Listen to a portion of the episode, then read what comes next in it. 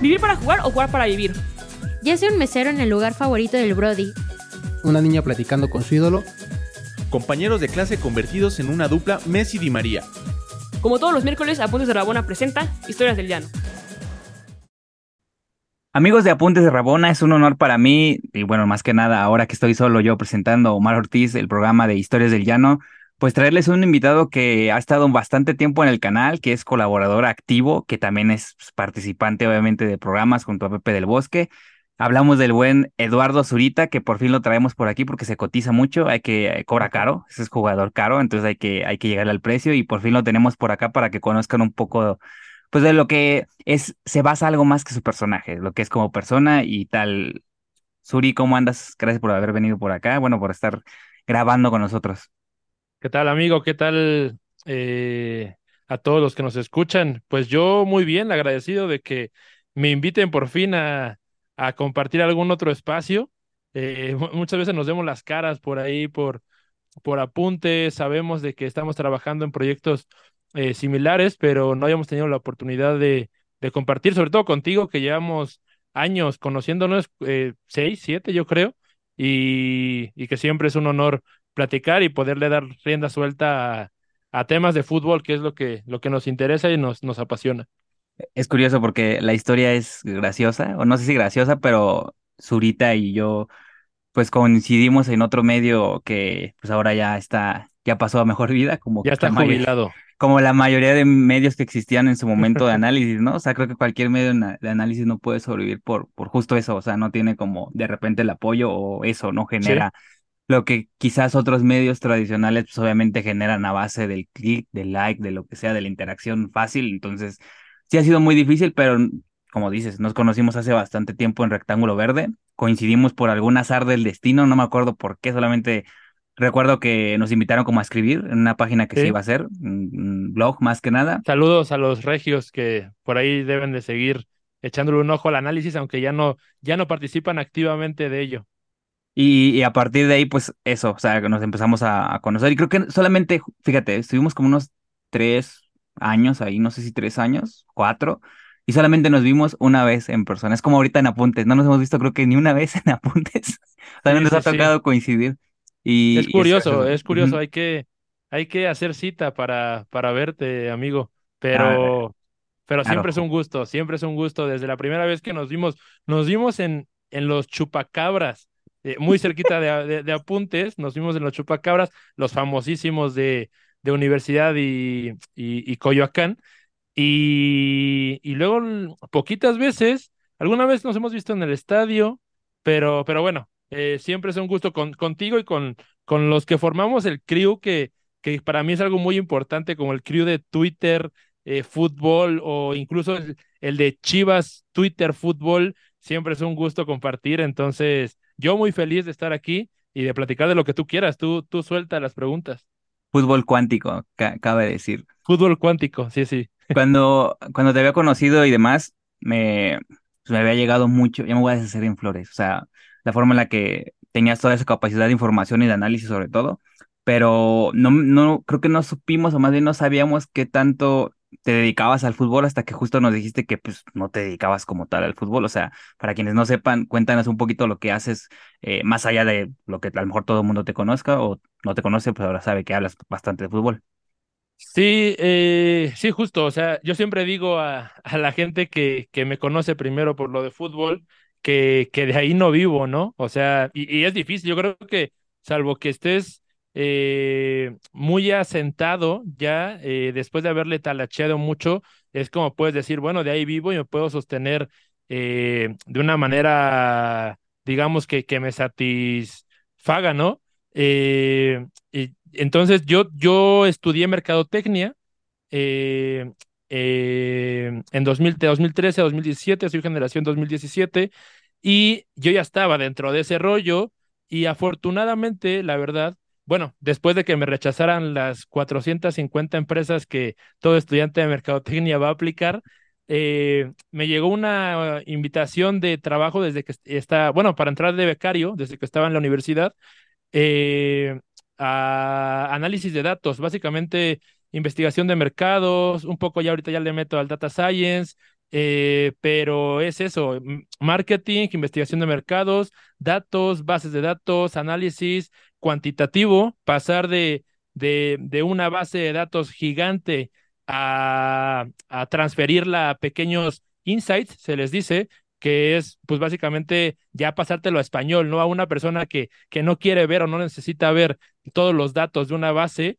pues ya en cinco renglones tienes lo más importante que está pasando actualmente y, y con eso puedes trabajar. Yo me dedico a eso desde hace, pues justo seis años, seis años, un, poquito más, seis, yo creo que siete años. Entonces te digo, tuve la suerte de, de empezar ahí eh, muy pronto. eh, creo que es una parte que me gusta, la parte esta de, del análisis cuantitativo, que de hecho ya podemos platicar un poquito de eso, que yo creo también para el tema del fútbol. Eh, y entonces, pues ahí, ahí se me ha ido dando un poquito. Y entonces, esa es mi carrera, digamos, de una forma, pero a mitad de la universidad fue que yo tenía la curiosidad de, de, primero de escribir de fútbol, que igual me acerqué a todas las páginas que estaban en ese momento, estaba Fútbol Sapiens, que en ese momento era una referencia, eh, estaba Fútbol Total incluso como revista, me estaba acercando y... Y no terminaba por darse nada y fue como llegué justamente a Rectángulo Verde que mencionaste, que era donde nos conocimos. Y bueno, de ahí para acá, entonces digamos que son carrera- carreras paralelas, pero en la que yo le dedico eh, mucho tiempo de mi día a, eh, pues obviamente mi trabajo formal, mi trabajo para vivir, y eh, aún así intento dedicarle otro mucho tiempo, eh, aunque es muy cansado, debo decirlo, a eh, pues el tema de fútbol, de ver fútbol, de analizar fútbol, de platicar fútbol, y, y pues bueno, eh, esperando que, que cada una vaya avanzando a su propio ritmo. Y, y es que eso, o sea, coincidimos justamente por ahí quizás del 16, 2016, 17 Sí, sobre todo, sí. porque nos había tocado y hablábamos mucho justo del proceso de Juan Carlos Osorio en ese momento con la selección mexicana. Que Un paso, maestro, pues, ya, un maestro. está. Yo, yo, yo siempre, más bien, yo quiero tener, quiero tener, ya empecé el proyecto, pero quiero tener en mi casa un cuadro de Matías Almeida, ese ya lo tengo, y uno de Juan Carlos Osorio, porque me parece que fue una, una gran suerte que nos tocaran casi juntos eh, en esos, en ese periodo, ¿no? 2016, 2019, más o menos, estuvieron los dos. Para mí son maestrazos, son aparte, son del equipo, de mis equipos, digámosle así. Entonces, para mí esa es una época dorada que, que atesoro, porque aprendí montones con ellos dos.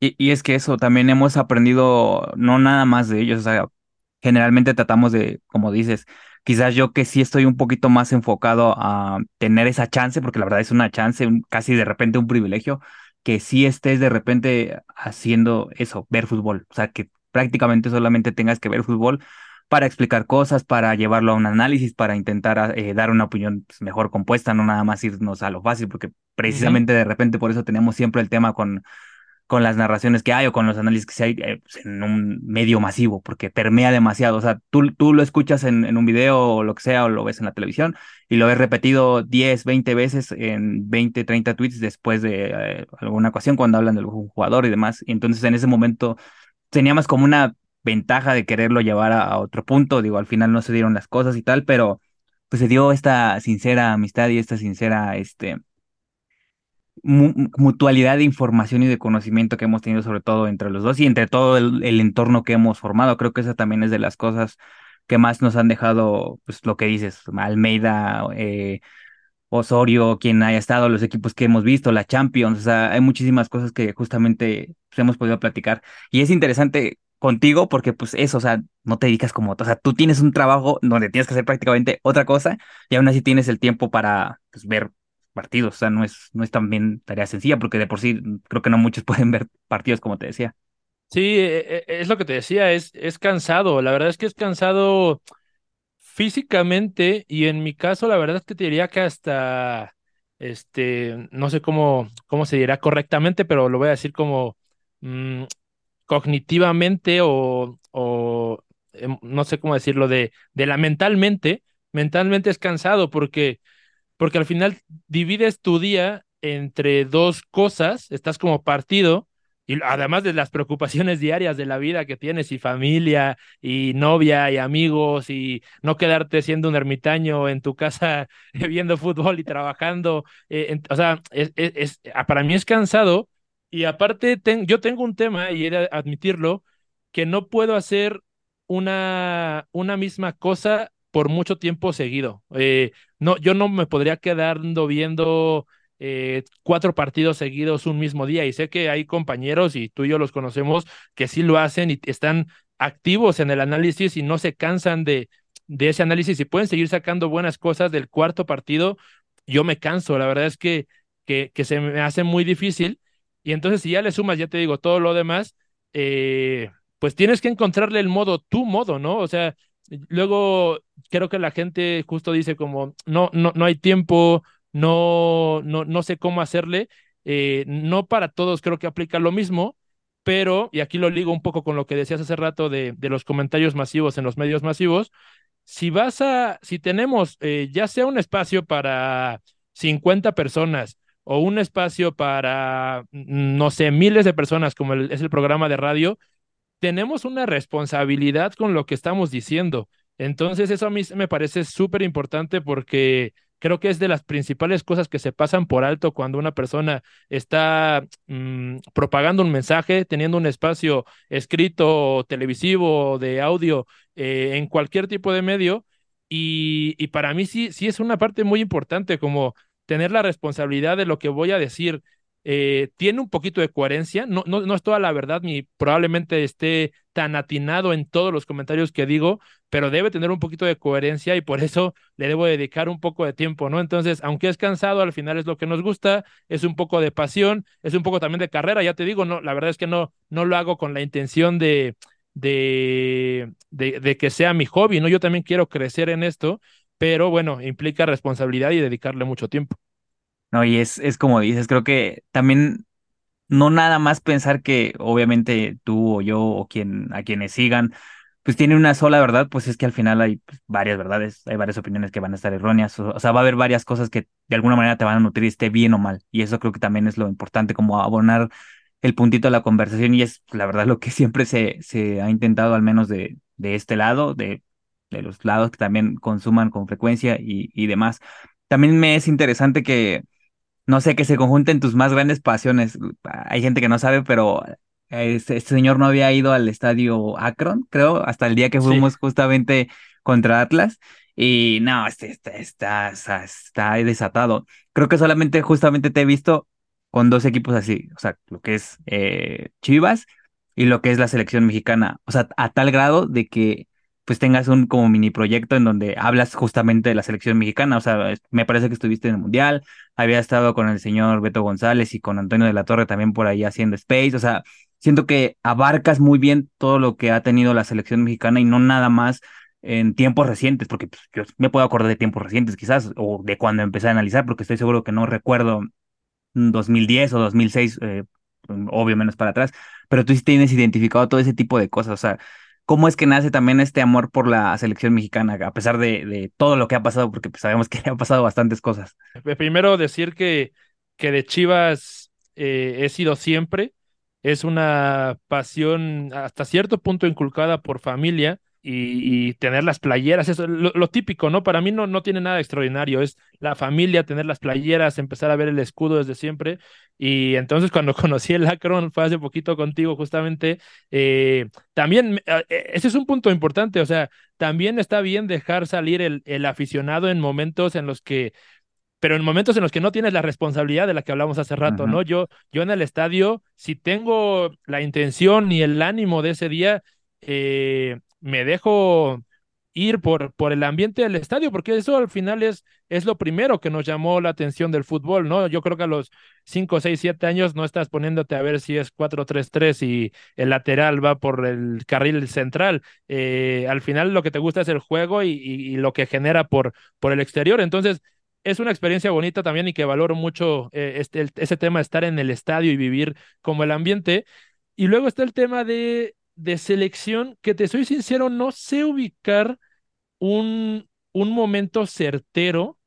Yo creo que, que, que no, no, no detonante, pero pero igual yo creo que siempre estuvo presente la selección. Por ejemplo, yo creo que mi primer recuerdo es el Mundial de 2002. Eh, mm, eh, partidos en la madrugada. Eh, mis papás no son especialmente futboleros, pero creo que siempre le dieron valor como a ese tipo de, de ocasiones de, de mundial o de partidos importantes. Me acuerdo estar viendo los partidos con mis papás en la madrugada de Corea-Japón, eh, incluso el de Italia, no recuerdo muy bien cuál fue, fue ya casi a la hora de entrar a la escuela en la primaria, entonces son como cosas que se te van quedando. Y luego yo creo que sí es muy importante la selección de la Volpe.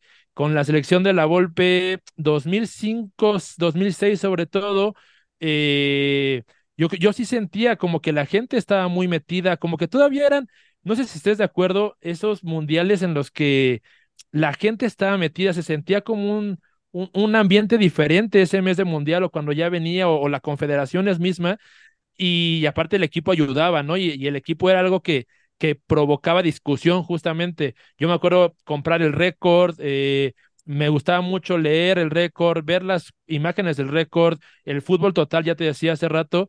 A partir de ahí, yo creo que nutrirme un poco, incluso un recuerdo importante es que me acuerdo mucho de mi papá diciendo que le gustaba mucho la selección de la Volpe, que jugaba muy bien la selección. Y a mí, yo creo que desde ahí me causaba mucha curiosidad, porque ya te digo, mi papá no es especialmente futbolero, pero que dijera eso y que dijera, juega muy bien, a mí siempre me causó la pregunta de ¿por qué la selección de la Volpe? Mi papá decía que jugaba muy bien, porque ah, para mí a lo mejor, no sé, en 2008, 2009, 2010, era lo mismo eh, que, que la otra, ¿no? Que la de Javier Aguirre, que la de Hugo Sánchez. Y, y entonces creo que ahora que lo pienso y lo estoy pensando mientras lo digo, este, ese puede ser un detonante de, de, de, las preguntas que te salen cuando te quieres meter al análisis. Eh, ¿por, qué, ¿Por qué esa selección era tan diferente? ¿Por qué era especial? Y entonces ya a, partir de ahí y un poco con los recursos de Internet y, y aparte ya te digo, creo que sí era muy importante el fútbol total y sus ediciones especiales de, de la historia de todas las Eurocopas, la historia de todas las Copas América, la historia de los mundiales, los 100 mejores jugadores. Tengo unas récord de la historia de Chivas, de Cruz Azul, de América incluso. Eh, y entonces a mí siempre me ha despertado la curiosidad como saber un poco de historia, ya, ya no solo historia de fútbol, sino historia en general. La verdad es que es uno de mis pasiones frikis, eh, historia de todas las cosas. Y, y luego, bueno, justo preguntarme por qué la selección de la Volpe entonces era especial. Tenía un tío que siempre me contaba sobre Benjamín Galindo y el penalti en la Copa América 93 y decía que Benjamín Galindo le anotó el mejor penalti de la historia Goicochea, que era el super atajador de penales en ese momento. Y entonces yo decía, bueno, entonces, ¿qué pasó en ese momento que todo el mundo lo cuenta y yo necesito verlo con mis propios ojos para, para saber qué, qué fue en realidad? O a lo mejor me están mintiendo, ¿no? A lo mejor es un mito, a lo mejor este es una creación de su mente y, y ahora ya lo recuerdan más bonito de lo que fue. Y entonces fue como ya con actividades como, o más bien páginas web como Futbalia y YouTube, cuando todavía podía subir cosas mucho más raras, etcétera, eh, me fui metiendo como en la cosa del fútbol vintage, que es algo que a mí me gusta mucho, y luego ya lo pude como eh, enfocar en selección mexicana. Y, y pues eso, ya después la selección mexicana creo que me gusta mucho, creo que en un momento fui muy patriota, muy nacionalista, debo decirlo. Eh, y entonces como que estaba ahí como, sí, la selección nos representa y debe ser como el mayor orgullo de, de cada mexicano. La verdad es que ya se me pasó un poco, un mucho ese momento, pero me sigue despertando mucha, mucha curiosidad como, como la selección mexicana, un poco como, como espejo de lo que es el país.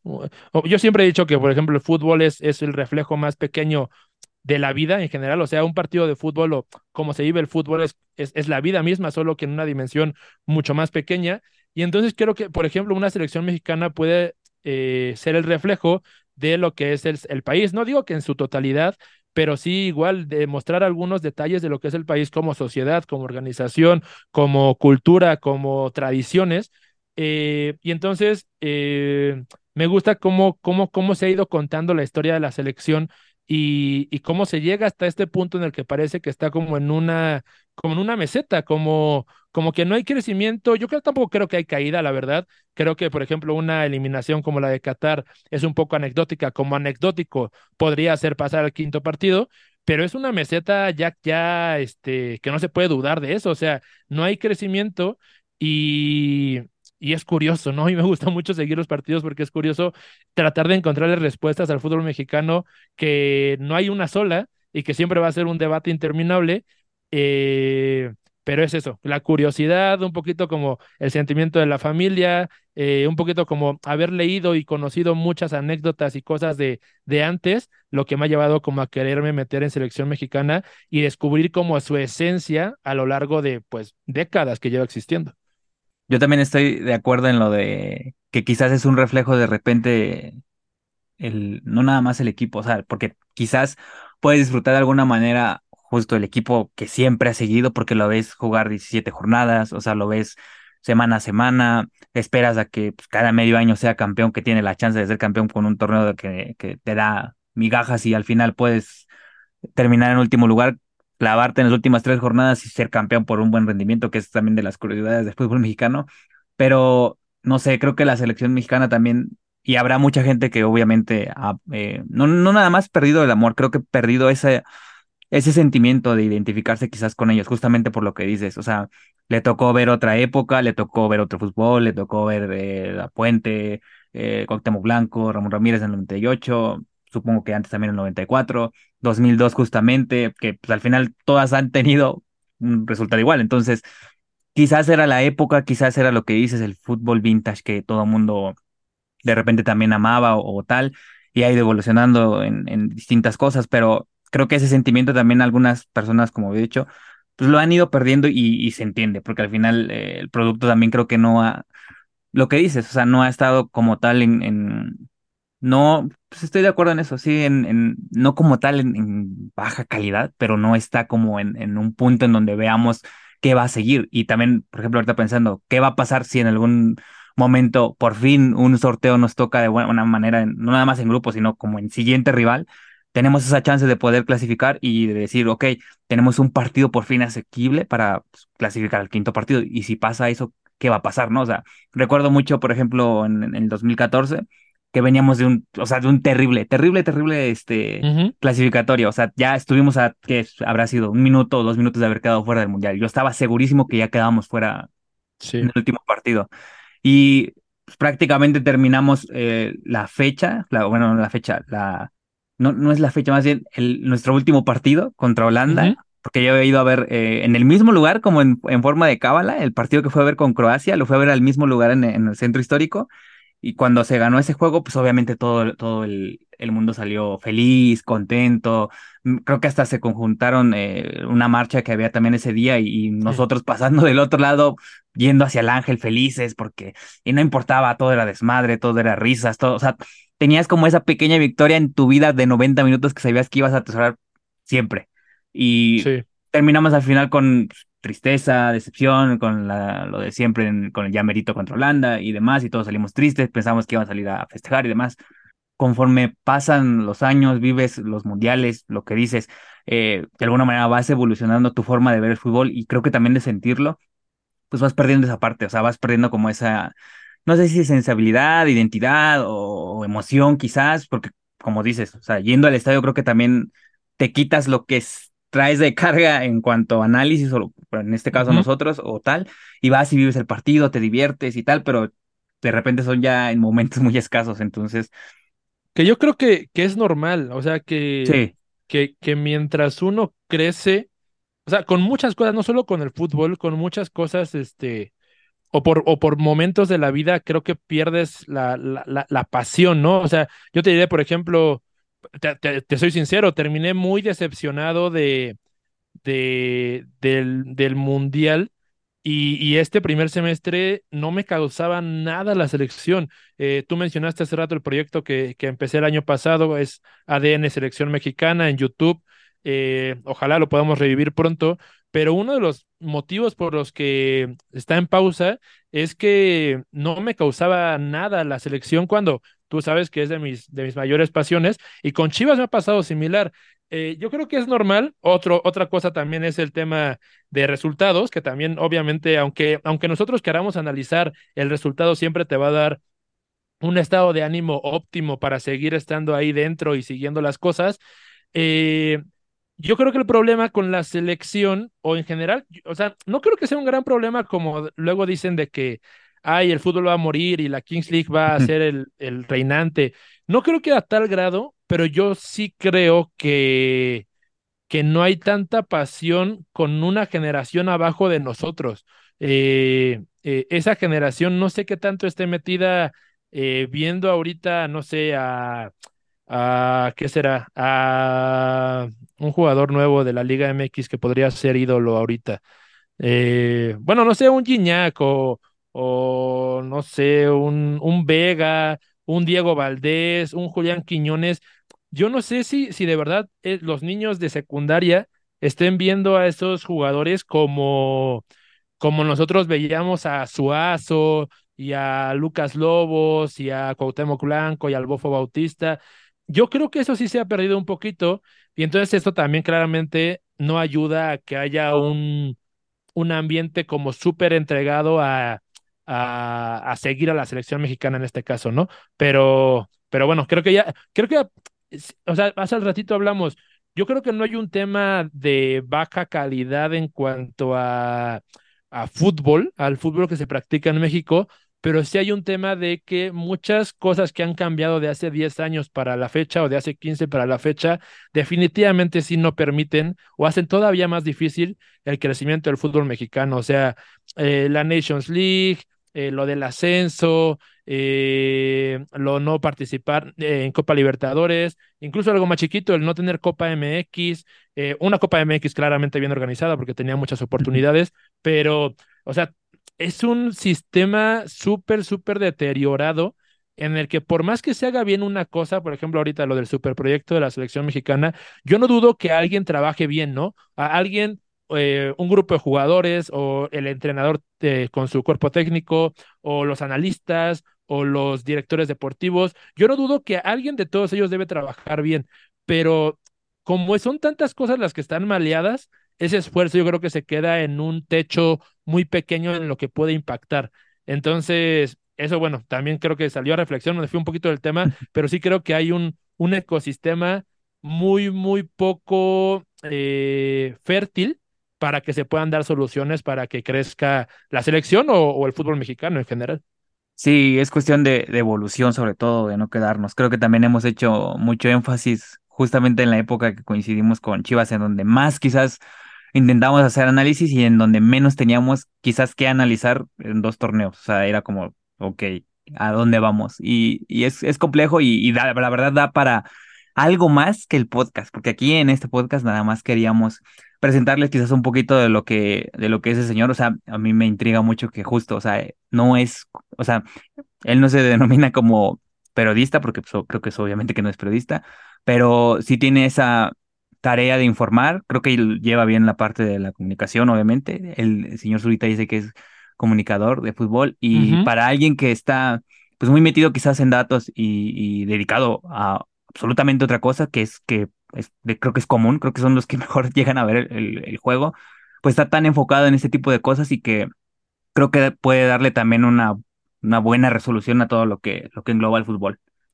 De hecho, de hecho, como que ese es como mi, mi, la, la idea en mi mente que, que, quiero crear para verle la cosa positiva a todo. O sea, al final, eh, yo, mi trabajo es, es cuantitativo, es lo que te decía, yo creo que hay una parte cuantitativa en el fútbol súper aprovechable, ¿no? Eh, eh, una parte en las estadísticas y todos los datos que se pueden sacar físicos y, y del juego, eh, que te dan una visión mm, certera y rápida de lo que está pasando con los equipos, con los torneos, con las tendencias. pero luego a mí, ahora sí que a mí los que me vienen a decir que se fijan mucho en números, siempre les llevo la contraria y les digo que, que no son tan importantes para, para tratarles de que también el ojo humano, el, el ver, el simplemente observar y, y, sacar conclusiones a partir de ahí es igual de importante, y los que vienen a mí a decirme que, que no hacen caso a los números, también como que me, como me pongo del lado contrario y digo, no, sí son muy importantes los números porque te dan, ya te digo, una visión eh, extra. Entonces, eh, creo que también ese debate existe en el fútbol como de eh, la estadística lo dice todo o hay, ya sabes, la vieja escuela que dice, no, esto no me dice nada, este, lo que yo veo es lo que yo aprendí, lo que siempre se ha hecho y el fútbol ya está todo inventado y, y listo. Entonces, creo que al menos de mi parte, sí considero que me ayuda como esa formación cuantitativa a darle otro aspecto a mi análisis y, eh, pero claro, igual soy defensor, te lo repito, de, de observar, ¿no? Y de lo que ve el ojo humano. Entonces, como en muchas cosas de la vida, creo que es chiste de encontrar el equilibrio y creo que a mí, al menos mi formación, pues me lo, me obliga a ello un poco porque siempre me lo está recordando que ambas cosas son importantes. Bueno, señor Zurita, creo que es momento de despedirnos de la gente que nos esté escuchando por ahí.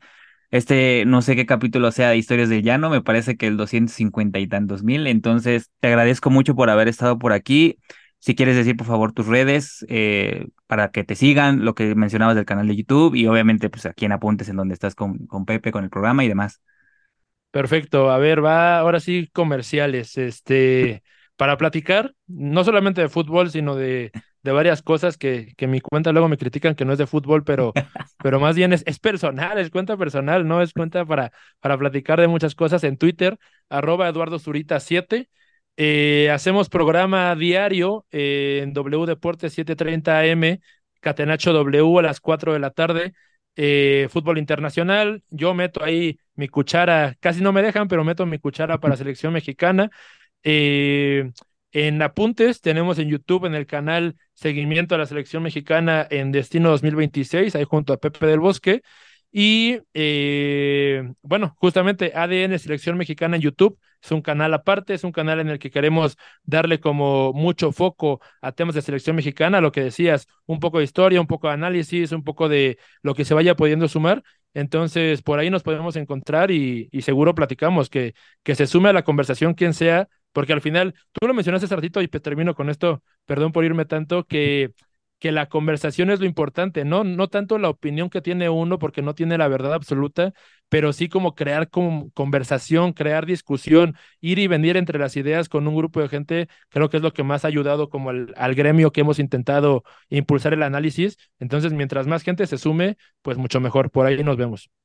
Y nada, agradecerle al señor Zurita por haber estado por acá contándonos un poco de su historia, como siempre, historia del llano. No olviden seguir las redes de Apuntes de Rabona, TikTok, YouTube, Spotify, todo lo que tengan en la web, lo que sea. Y nos vemos en el siguiente episodio, sobre todo nos escuchamos. ¿Quieres escuchar más historias? Síguenos en todas nuestras redes sociales como Apuntes de Rabona para ver el mundo desde el fútbol.